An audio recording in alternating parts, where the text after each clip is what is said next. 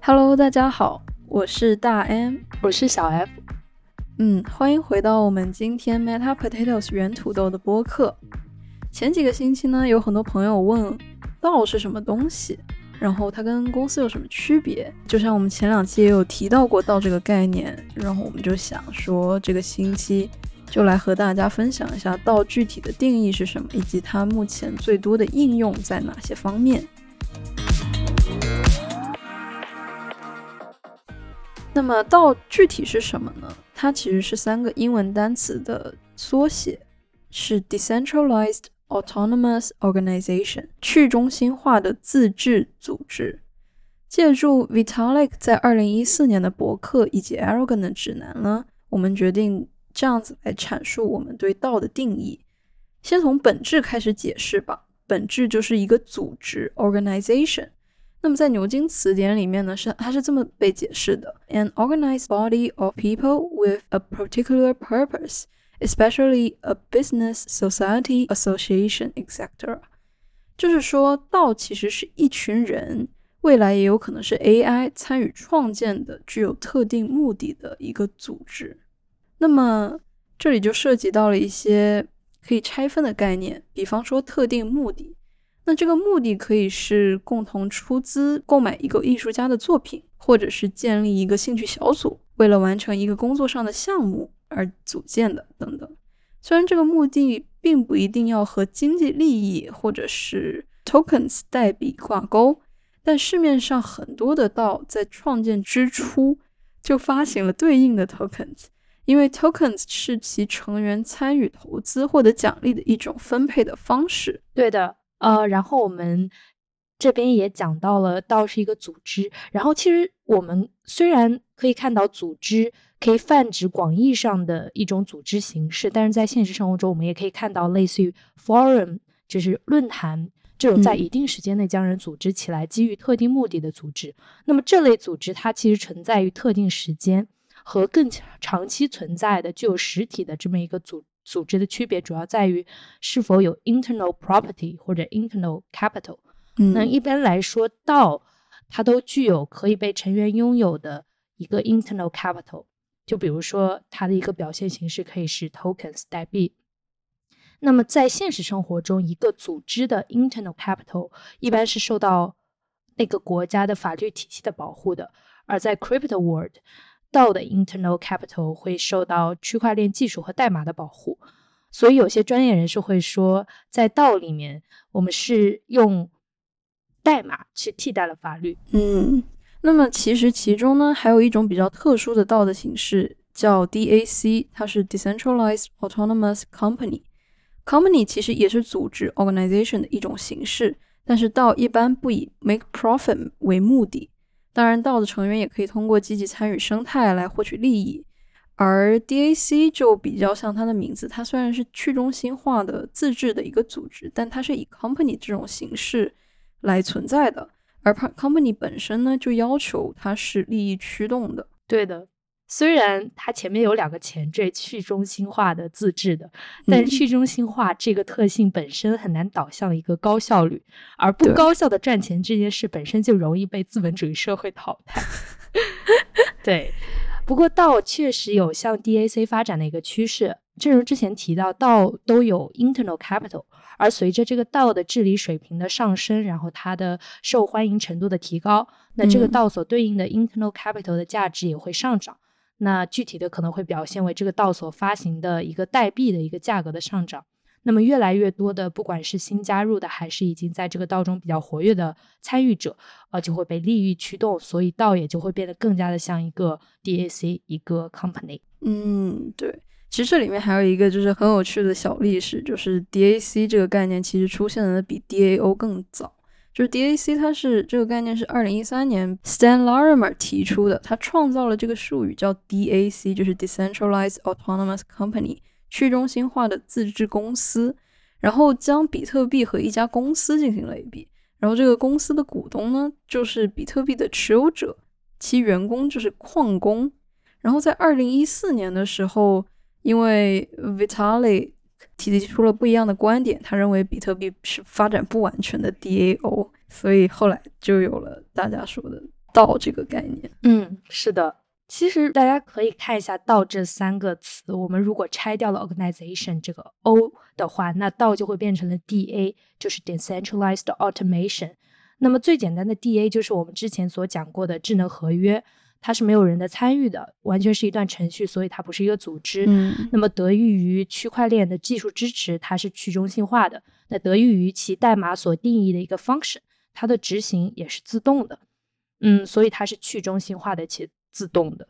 那么其实除了智能合约之外，更复杂的非金融交易领域的一些 DA，就是各种各样的 DApps，就是 decentralized applications。嗯。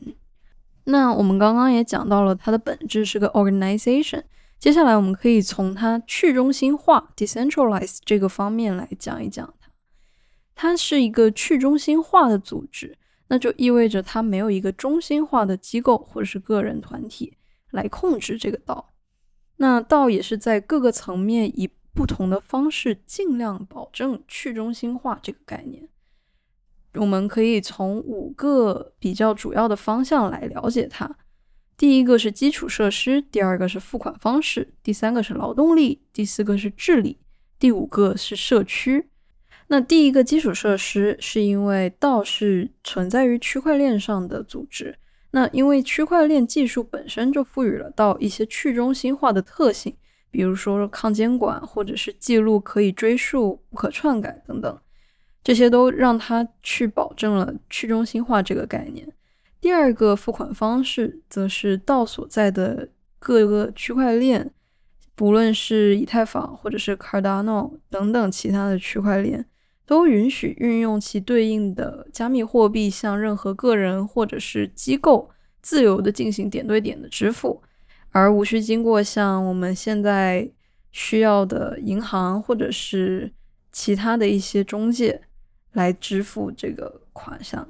那第三个就涉及到劳动力这一个概念。道的贡献者一般都是获取 tokens 来作为他们的劳动奖励，去参与社群的运营或者是建设等等。而全球的嗯劳动力呢，在道这个概念里面都是可及的，因为它是在网络上的，所以劳动力是有多样性。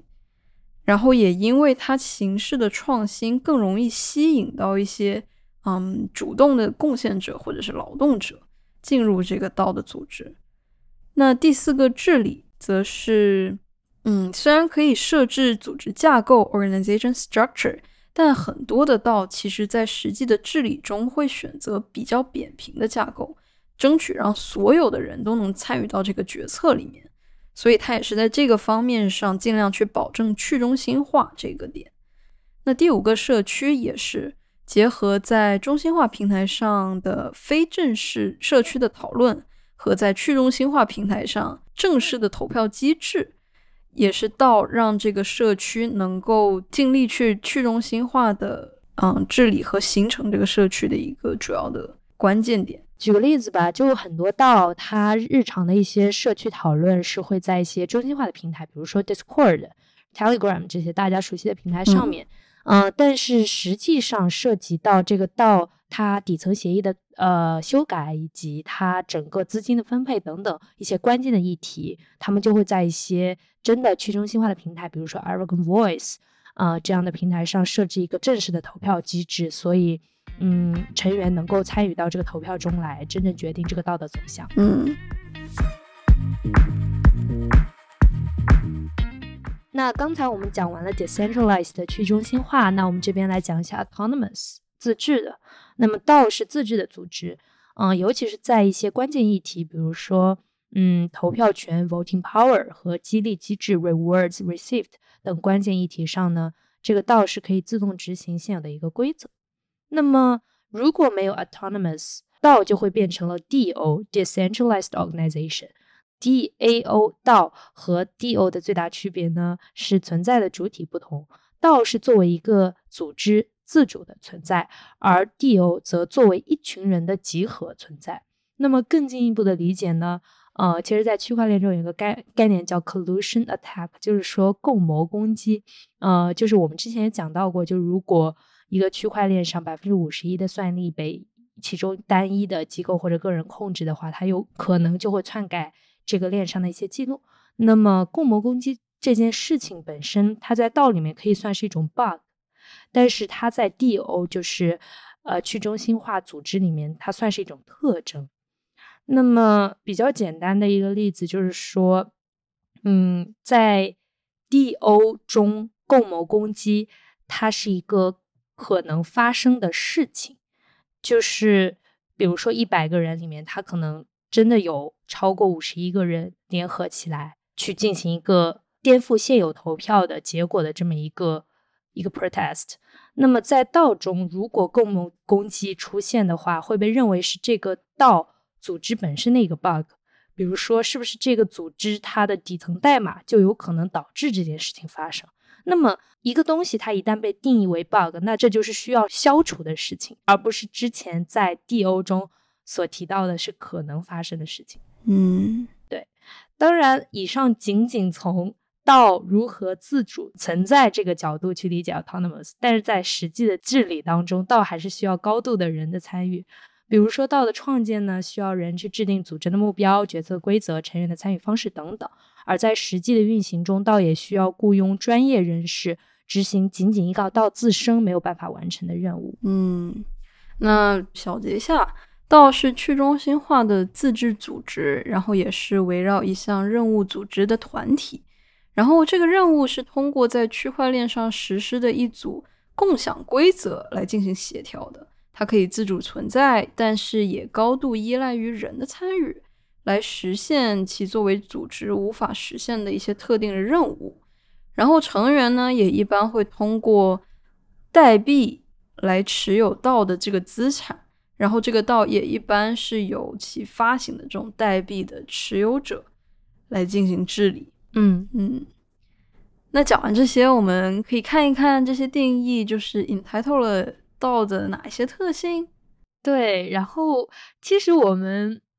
在讲道的特性的时候，主要是把它和传统的公司制进行一个对比。嗯，所以我们可以看到道主要有四个特性，就是开放性、透明性、高效性和匿名性。嗯，那么开放性其实主要就是说，呃，道的一个加入的机制和流程相对来说是比较简单的，就相对于你去向公司申请一个职位来说。嗯，会比较简单，而且在不同的道之间的转换会比较的容易，而不像你在现实生活中跳槽需要去呃花费很大的时间精力。那么它的开放性还体现在 global access，因为它是存在于网络上的，或者更具体的说在区块链上，所以嗯，它在全球范围内都会可及。呃，当然是会有一些国家对于网络的明面上的限制。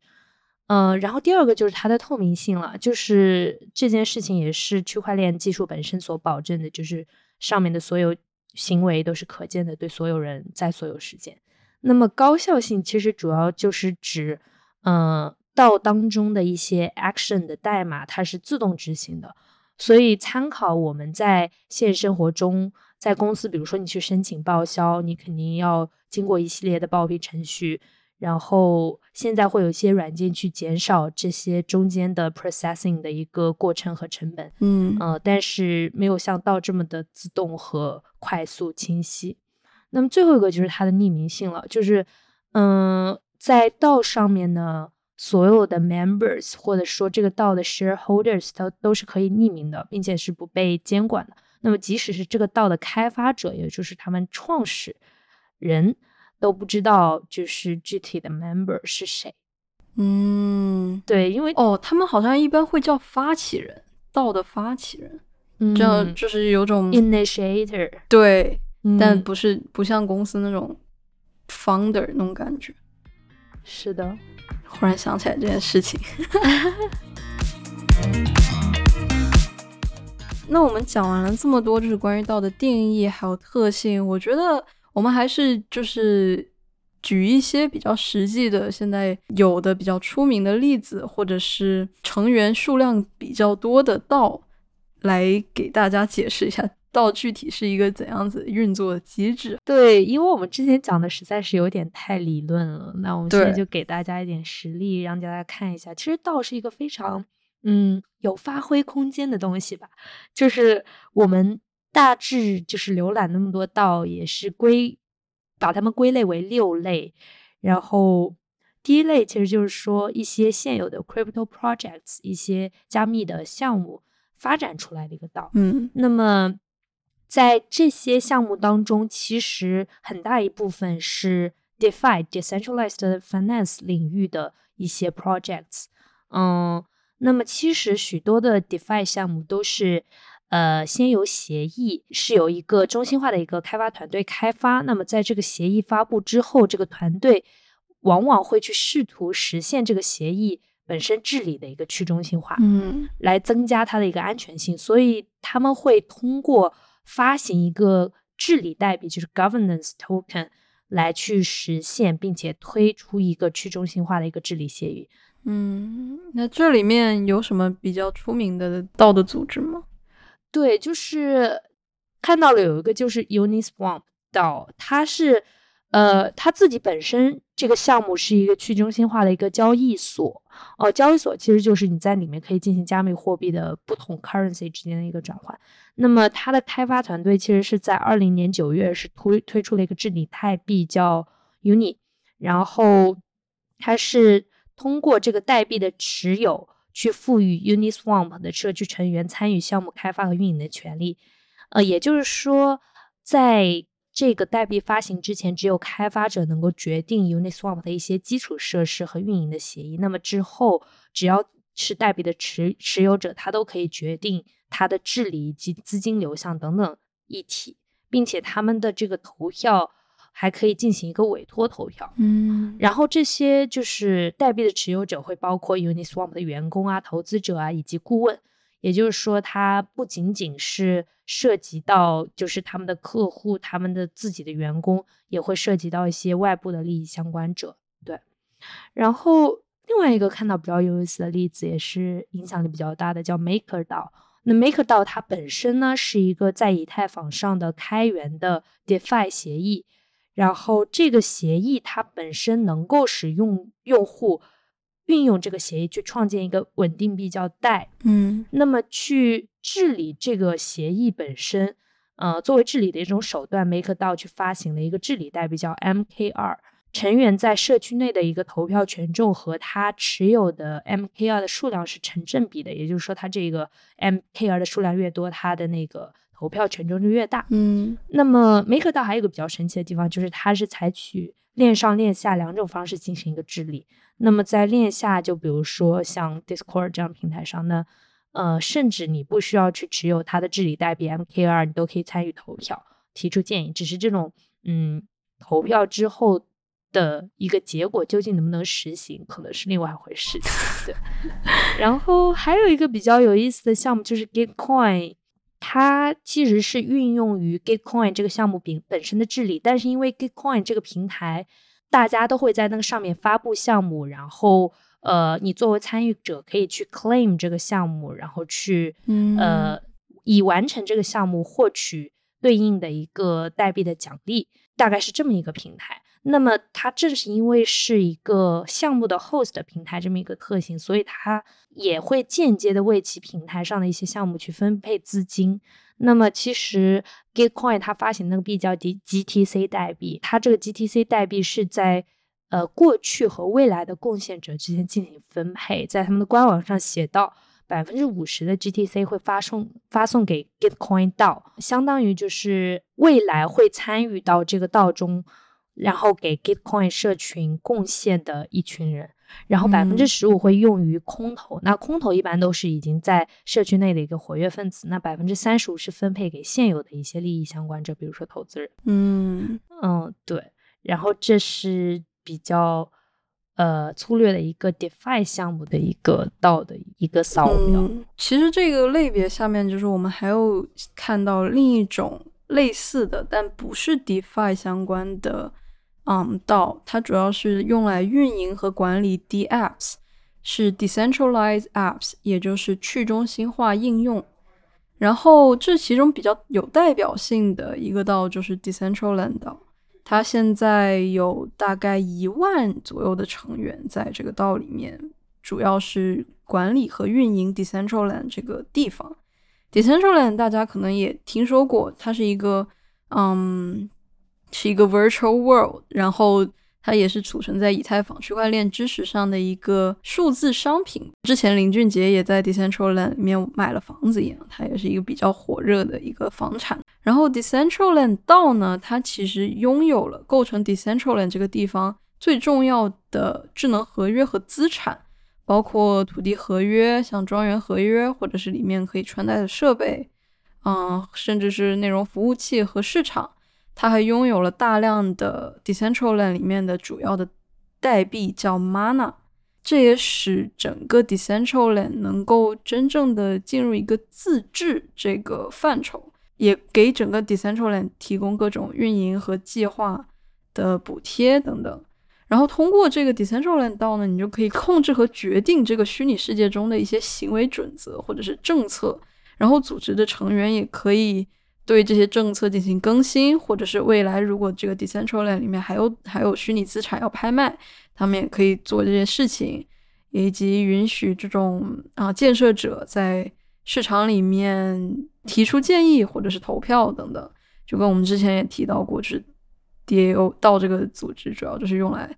发起建议和投票。啊，我觉得还挺有意思的一个点是，就是我在看的时候，Decentraland 到在上面有强调说，Mana 这个代币已经实现了完全去中心化，因为控制它的那个智能合约的私钥就已经被丢掉了。对，这件事情突然让我想到了那个比特币，为什么大家那么相信比特币？就是对它有信仰，嗯，说它是加密货币中的黄金，就是因为比特币的创始人已经消失了，就你根本就不知道他在哪。但是 Ethereum 的创始人还存在，并且还很年轻，并且在未来的很长一段时间内，他会会控制 Ethereum。嗯，确实，对，有趣。那。我们说完了第一种，主要是通过现有的 crypto projects 发展出来的道呢。第二种类型的道，主要是围绕着某一个工种或者是 production，嗯，组织的道。它主要的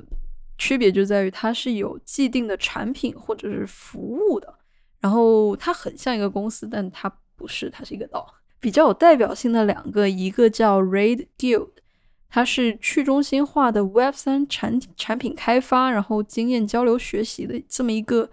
组织协会。它也是根植于像到 DeFi，然后 DApp 这种类似的所有就是去中心化的事物的一个前沿。然后团队也是基于叫 Meta Cartel 这样一个网络，里面就有很多嗯多元化的人才啦，像设计师或者是建筑师等等。其中就是工作的利润也是用于资助这个开源工具和公共产品的开发，然后里面的一些大家就是制作的经验和实战的一些经历都会就是共享给整个社群里面的人，供大家学习和就是建设吧，支持这个未来的建设。第二个例子是 Meta Factory，它是名义上它是一个通过加密货币交易的。服饰加工厂，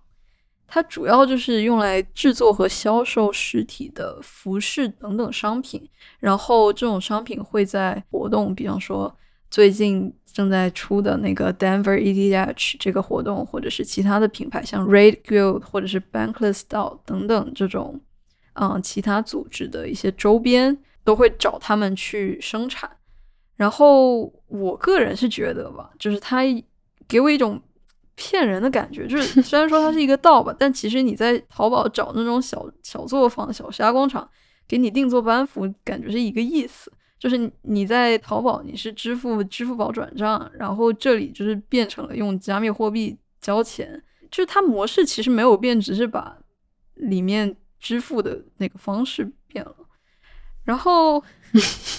它和现在有的这种服装加工厂主要区别，可能就是 to B，就是跟这种其他的组织合作的话，就通过加密货币来下单，让他们做这种实体的衣服，生产这种周边。然后 to C 端就是对消费者来说，他们的网站也就是用加密货币来下单买他们的衣服，然后也是 delivery，就是给你顺丰到家那种感觉。哎，我觉得这个 business model 也并没有跟 Web 没有什么 revolution。对服装加工厂有任何区别，而且就是 delivery 到一个具体的国家的具体地址这件事情本身就很不 Web three，我觉得。确实，对，但是我不知道，就可能现在就是那种 crypto events，就是有这种需求，他们就是要生产周边，可能就导致了这样一个东西的存在。但是其实淘宝是一个很好的去处。对，并且淘宝可能会更便宜，对，当然不用说，它应该就是会更便宜。对，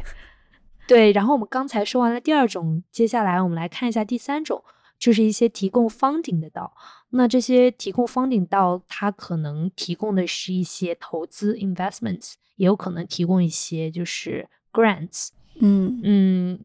你可以把把它理解成类似于风投基金或者是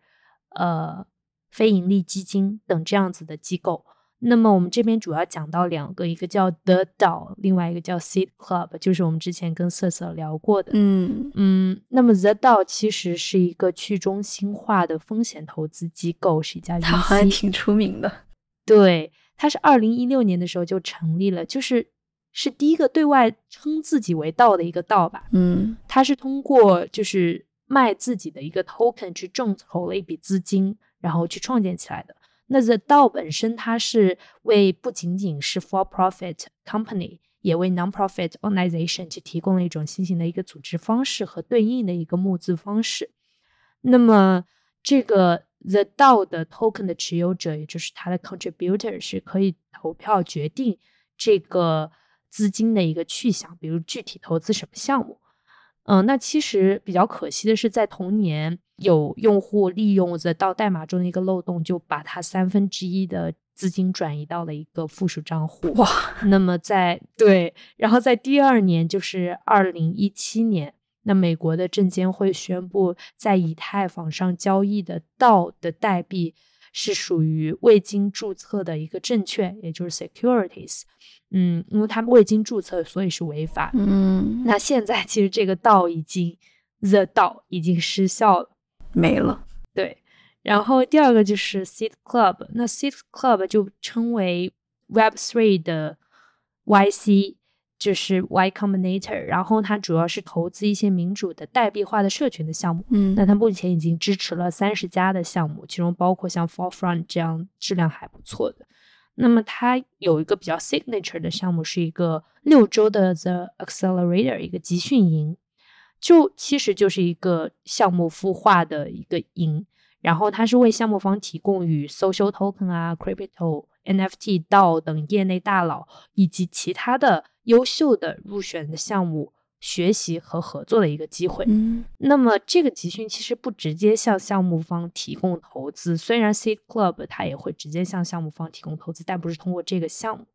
呃，不过这个项目方如果成功的呃 launch 了之后呢，是可以通过获得一定配额的嗯 club 代币去 share ownership with Seed Club。嗯所以他也是通过这种方式去加强了他跟项目方的一个绑定。嗯，感觉这种类型的就是做 investment 的道还挺多的，因为像我们接下来要说的第四类，也是很像就是做投资的道，但是它是在艺术或者说是收藏、加密艺术以及 NFT 领域的一种投资。然后这种类型的道比较多的会强调他们有 fractional ownership 这个概念，然后他们会就是以很多很多很多人的身份来拥有一件或者是多件艺术品。这里面最出名的一个，也是我们之前瑟瑟有提到过，是 Pleaser 岛，它是由 DeFi 领导者和早期的 NFT 收藏家和数字艺术家组成的一个小组织，本质上是以一种类似慈善意义来收购和资助一些具有文化意义的加密艺术作品，他们也是因此非常出名。然后从根本上就给一些作品的灵魂创造一些附加的价值，再分享回到这个社区里面。那最初它这个道其实是为了购买 PPL Pleaser 的 NFT 艺术品，叫 Uniswap V3 NFT，它其实是一段关于这个独角兽的一个可爱的视频。然后他一开始是为了购买这个艺术品而成立的，后来呢，这个道就迭代了他最初的初衷，然后发展成了现在收集在链上或者是网络历史上具有一些代表性意义或者是思想等等的艺术品这样一个组织。他们也开创了一种就是竞标独特作品的一种先例。其中收藏的一些藏品呢，很多的意义超过了这个加密数字艺术本身。然后其中其实有几个，我觉得大家可能都会知道的一个，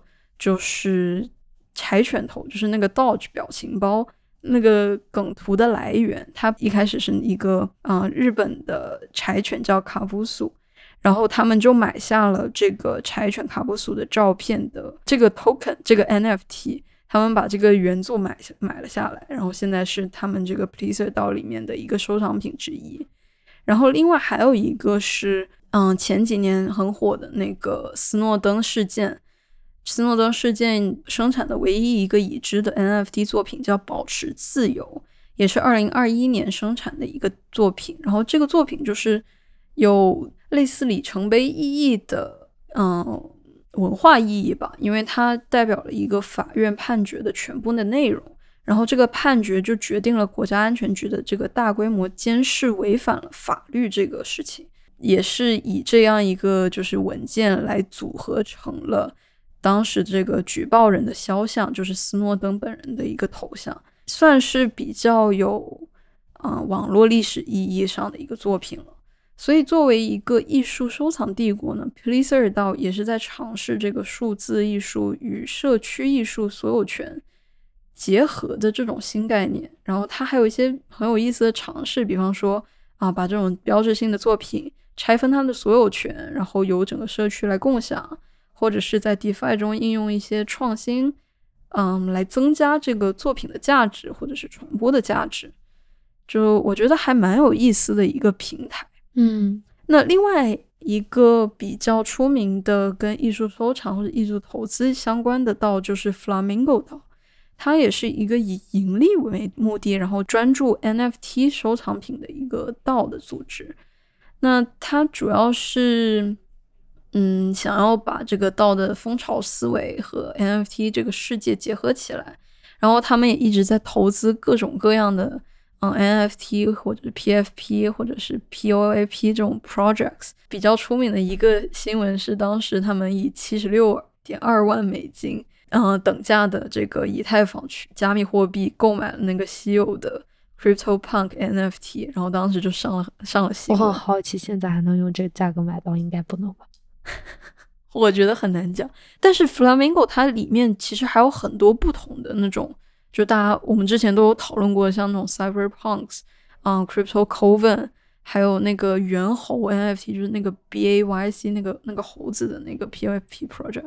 还有很多，就高达 Metaverse，还有那个，嗯，后来就是被 Nike 收购的那个 RTFKT 那个 Studio 之前出的鞋子，他们也有买，就他们就是买的东西很多，就跟 Pleaser 到完全不一样，因为 Pleaser 到是。主要是 focus 在那种有嗯文化意义或者是某种历史记录的那种价值感的。我感觉他们主要是为了之后转卖可以赚钱，这个嗯，对对对，真的像艺术品投资。对，就就很像就是之前我们提到的那种 DeFi 里面就做投资的那种东西，只不过他们投资的是 NFT 或者是加密艺术这种东西。不过他们也包括了很多不是加密艺术，还有什么游戏内的资产或者是其他的那种有形资产，他们都有在做投资，就是他们发展方向非常的广泛。嗯，里面作为道的成员嘛，就是有权利也有能力把这个 NFT 资产所有权，然后 fractionalized，就是拆分开，然后任何购买的 NFT 都可以借出或者是展示在他们的那种画廊里面，或者是用。用来作为其他就是 DeFi 平台的抵押品，等等等等，这些就由他们就是道子里面的成员自己来决定。嗯嗯，对。然后我觉得这个艺术投资还是蛮有意思的，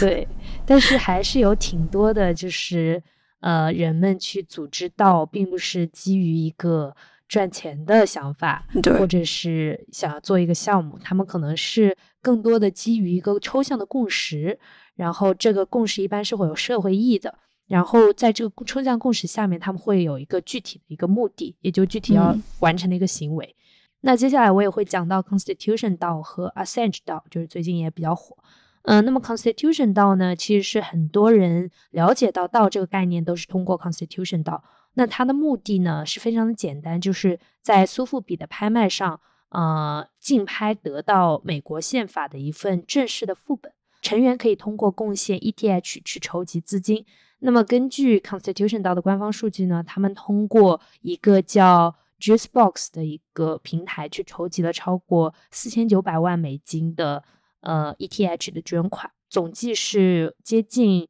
一万八千名的用户参与了捐赠。但是最后这个竞拍是失败的，嗯那么这个道的目的已经完成了，所以他也对成员进行了一个退款。嗯，他在道的历史上是非常重要的，不仅仅是因为他已经出圈了，更因为他所代表的民主归还的这么一个尝试和人类的永恒的民主自由的一个理想，嗯，确实是很多道的成员所追求的。嗯那么他发行了自己的这么一个代币叫 People Token。那么现在基于这个 People Token 也衍生出了具有民主共识的呃衍生的一个道叫 People 道。嗯那么第二个就是我刚才说到的 Assange 道，那这个道它其实是有一个非常具体的目标，就是为一个叫 Julian Assange 的人去筹筹集法律和宣传的资金。那么 Julian Assange 他其实是一个呃组织叫 WikiLeaks 的创始人，那他是被美国政府指控犯下了一个间间谍罪，他有点像斯诺登。嗯，然后他本来是待在英国的，但是去年十二月，哦、美国政府就是胜诉了英国的一个法庭，然后使其能够去引渡呃 Julia Assange 这个人到美国。嗯，那么他如果到美国之后，就可能会面临一百七十五年的监禁，那基本上这一生终身就完了。监禁，对，嗯，嗯所以很多人都是觉得这位 Julia Assange 他是为呃自由发声啊，然后但是因为言论自由这个事情，嗯、反而被美国政府给嗯。指控了，所以很多人都是想要去解救他。嗯，所以成员他可以直接贡献 ETH，就是以太坊的那个币，呃，以获得相应份额的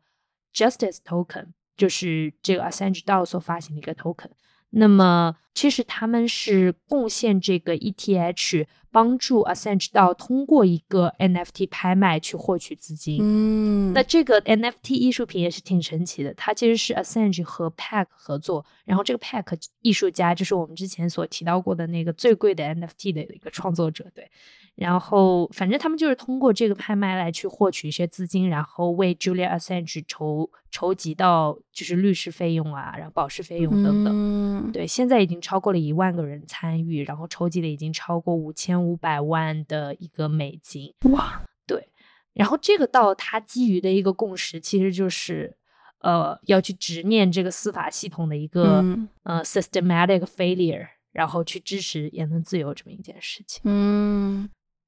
然后这边还想讲一个比较有名的道叫 Bankless 道，它也是基于一个共识，它这个共识非常的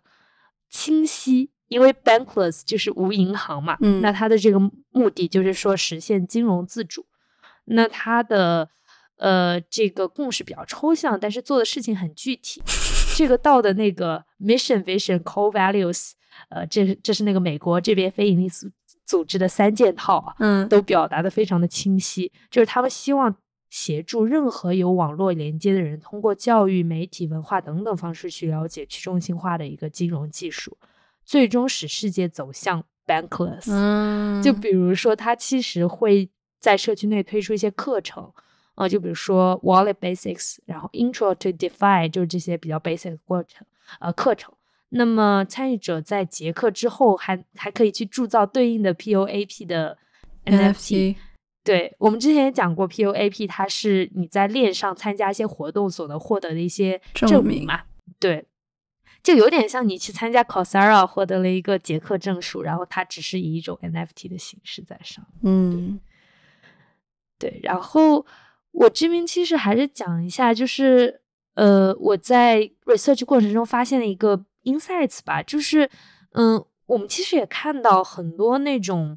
嗯到的项目，他都说要筹集资金，然后去实现一个具体的目的。嗯那么其实，在我们现在 Web Two 的一个环境当中，我们也可以看到，比如说像水滴筹呀，然后比如说像一些 Kickstarters 嗯这样子的一个众众筹平台，你也可以去呃发布消息、众筹资金，然后去实现一个项目。那它的具体区别是什么呢？其实就是说，嗯，在 Web Two 的一个众筹项目当中，你不仅仅要有非常明确的目标，嗯。还非要还需要非常清楚的给出一个自上而下的一个实现这个目标的一个方法。对，但是在 Web Three 的一个众筹的模型当中，目的才是最重要的，但是方法通常是稍后才确定的，尤其是嗯。等大批的社区成员，嗯、贡献了他们的材质之后才进行确定的，就包括这些资金该怎么被使用呀，然后这个产品嗯啊、应该是怎么样的发展路线啊等等。反正就是我先把目的给定了，然后具体有什么方法，我相信这群人一定能想得出来。想不出来就退钱罢了。对，就像那个 Constitution 不就退钱了？说的也是。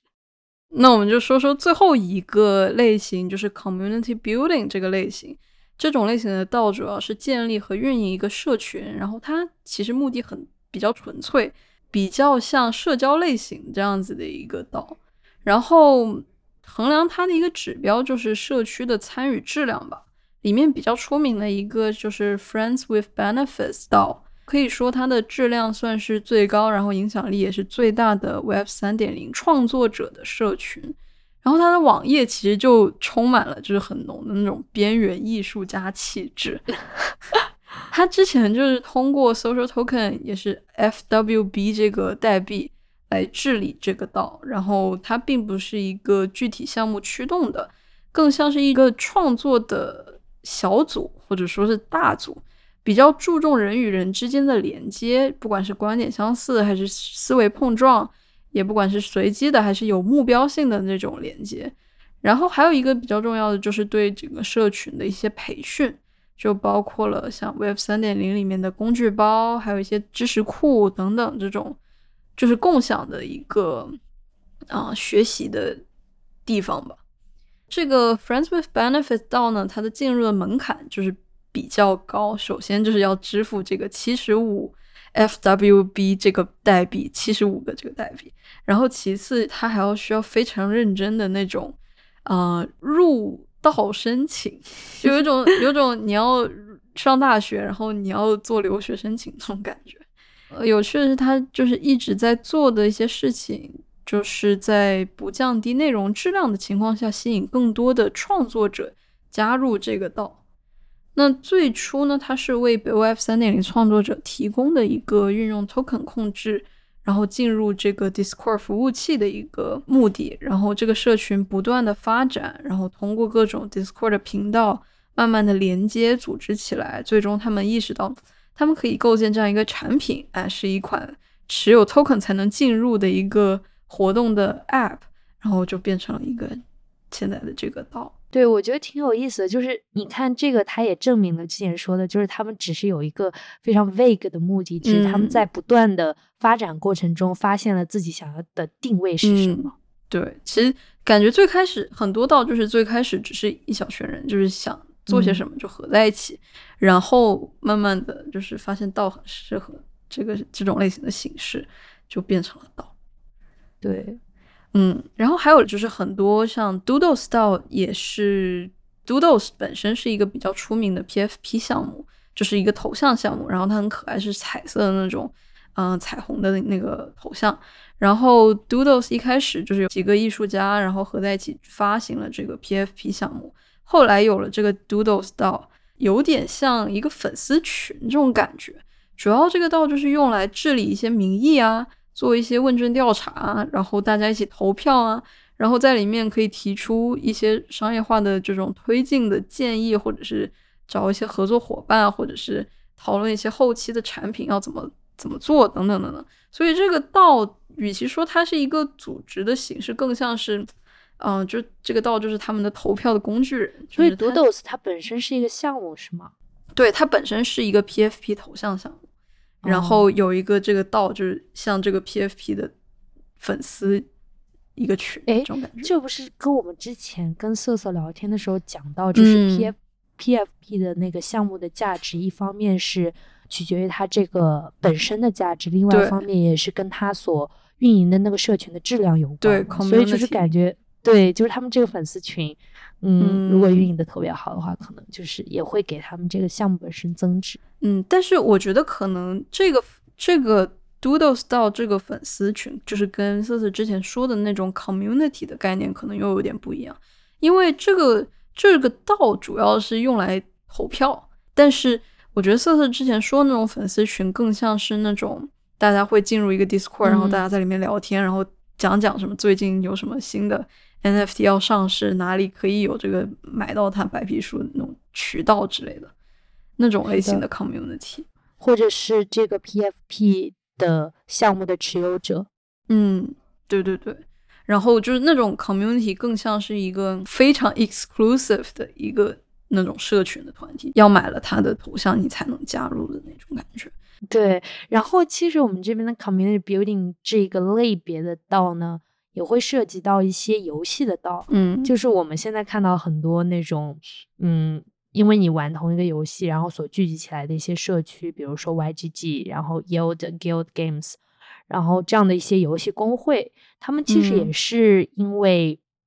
一些共同的目的聚聚在一起，然后大家可能去讨论一些游戏当中的一个内容啊，然后也是比较有组织性的，嗯，然后在里面进行一些社交，嗯嗯，就比如说这个 YGG，它会根据嗯、呃就是成员所投票来去决定支持哪些游戏，然后这些投票可能会涉及到三个因素，就是游戏的质量，然后这个社区的力量，以及一些游戏经济的一个呃 robustness 和它的 fairness。所以就是呃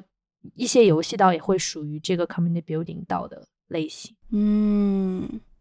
还挺有意思。嗯那其实这么讲下来，就是我们也大概说完了这六个类型，分别是 crypto projects 发展出来的道，然后围绕某一个 production，然后有既定的产品或者服务的这样一个组织的道，然后是提供 funding 的道，就是用来做投资或者是做 grants 的道，投资 arts and collection 或者是 NFT 这种道。以及基于抽象共识的道，它有一定的社会意义或者是一个具体的目的，然后最后一种就是我们刚刚说到的这种 community building 的这样一个社群运营的一个道。嗯嗯，说下来，就是虽然道的类型和目的都各有不同嘛，但是道的 member 最核心的事情就是做投票，就是在区块链链上面 voting，以及提出一些改进的建议，参与这个项目获得一些奖励，然后一般就是以各个不同的道上就是他们持有的那种 token 的那个代币的形式。哎，在讲这个，我觉得很有意思的一个点就是，嗯，每一个道都有自己不同的代币，就是我觉得对，虽然也有很多道就是没有发代币了，其实也嗯是没有没有发代币的道也是有的，但是，嗯、发代币的道道中又有几种，嗯。有一种就是真的项目特别好，然后它到了能够发代币的阶段，能让大家更多的人参与贡献的阶段，嗯嗯然后它嗯就发了。然后还有一部分是项目可能本身都没有，然后突然间就开始发币了，然后很多人就是想获得财富密码，然后就一嗯拥而上，想要去获取代币的空投，然后最后发现这个项目真的是空壳，坏就真的是用代币去卷了一波，卷钱然后对，然后就走，割韭菜。就割的比较惨嘛。对，就是其实这个东西就是，就像我之前我朋友就是尝试进入这个加密圈子，然后想要在这上面买点 NFT，就是他当时说感觉进入了一个秦始皇统一六国之前的 一个分散的国度，然后每出出门左转就要换一个币，出门右转又要从这个币换到那个币，然后所以，我有的觉得这比喻特别好。对，所有的所有的就是钱，就是本来只有一块钱，然后从这里转到那里一块钱就交手续费没了。交来交去就就交没。对啊，就是嗯，虽然说就是这种新兴的形态，然后新兴的想法，我觉得很好，是个好事，就是也可以激励更多的人进入这个元宇宙吧。但是嗯，就是仔细想一想，这种这么多的币，就是又觉得头大，就觉得它很麻烦。对，其实如果从用户体验上来说，Web Three 一定远远不及 Web Two。Web Two 真的太顺滑了，对，就是因为大家想要让你想要让用户顺滑的去买他们的东西，嗯，想让用户顺滑的消费，对，所以他会 pave a lot of obstacles along the way to consumerism。嗯，就是真的就是有非常强的这种感觉，然后包括 Web Two，呃，也会有产品经理这么一个职位。就 Web Three 很少有产品经理嘛，因为产品经理在 Web Two 当中主要是负责用户体验、产品体验等等。对，然后在 Web Three，其实现在的阶段主要还是在 infrastructure 和一些比较技术的方面，所以也不是很需要。嗯所以用户交互这一块儿做的真的比较差。然后，而且我我最近一段时间研究，真的发现国内的好多项目就是它的视觉。品牌视觉这一块做的非常非常好，但是它的核心技术真的差到，就也不能说差到怎么样，反正就是直接 copy paste 的国外的项目吧，然后换上了一个嗯特别好看的皮，对那没有意义呀、但是可以赚钱，对。呃也是，就我觉得还有一个蛮好玩的事情是，就是道本身它是一个呃聚集大家，让大家平等的参与、平等的去贡献，为一个具体的目标或者说一嗯个抽象的共识去贡献的这么一个生态。那它其实吸引了一群人，他们是争先恐后的想要成为这个道的最先一批的贡献者，但他们可能并不是真的为了这个道的目的而去加入的，他们是想要要么去有有些是可能想做 free rider，然后有一些是想呃获取就是核心的空投名额这些，嗯然后你就会发现大家争先恐后的，就是好像我掌握了财富密码，我不是很想让你掌握，嗯。所以，而且现在道里面也会出现各种分级嘛，然后这种分级又看到了人性是怎么被 played out，就是大家会去标榜说，比如说我是这个道的一个高级成员，然后就好像跟跟别人形成一种社会的阶级上的那种、嗯。那种鄙视链，你知道吗？本来就是